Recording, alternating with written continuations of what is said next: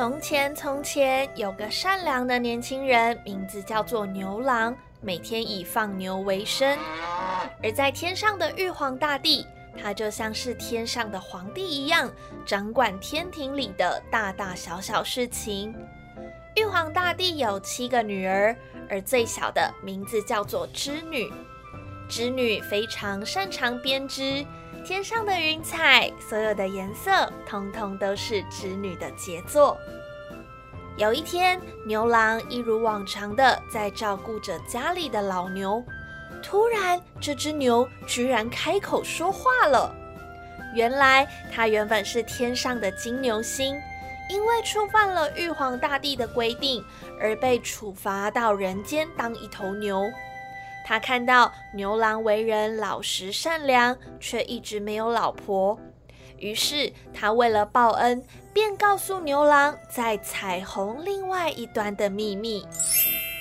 牛郎照着老牛的指示，来到了彩虹的尽头，果然发现那里有个非常漂亮的仙女正在那里打瞌睡，而那个仙女正好就是织女。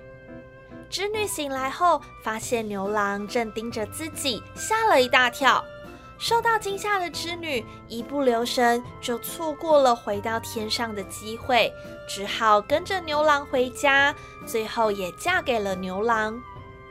每天每天，牛郎负责照顾牛，织女就负责织布，两个人过着简单幸福的日子。而且还生了一对可爱的女儿和儿子。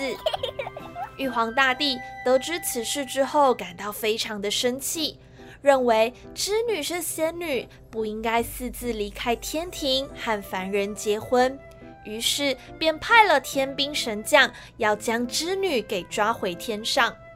看到被带走的织女，牛郎抓着儿女一路奔跑，想赶上他们，追回织女。而看见自己的妈妈被带走，孩子们也焦急地哭了起来，一路大声哭喊着。而这个哭声也惊动到了玉皇大帝，他看见两个哭得伤心的孩子，觉得他们十分可怜，于是他心软了，决定每年农历的七月七日可以让他们一家人见面。所以每年到了七夕的这一天，就会有无数的喜鹊飞上天，搭成一座鹊桥，让牛郎织女一家人相会。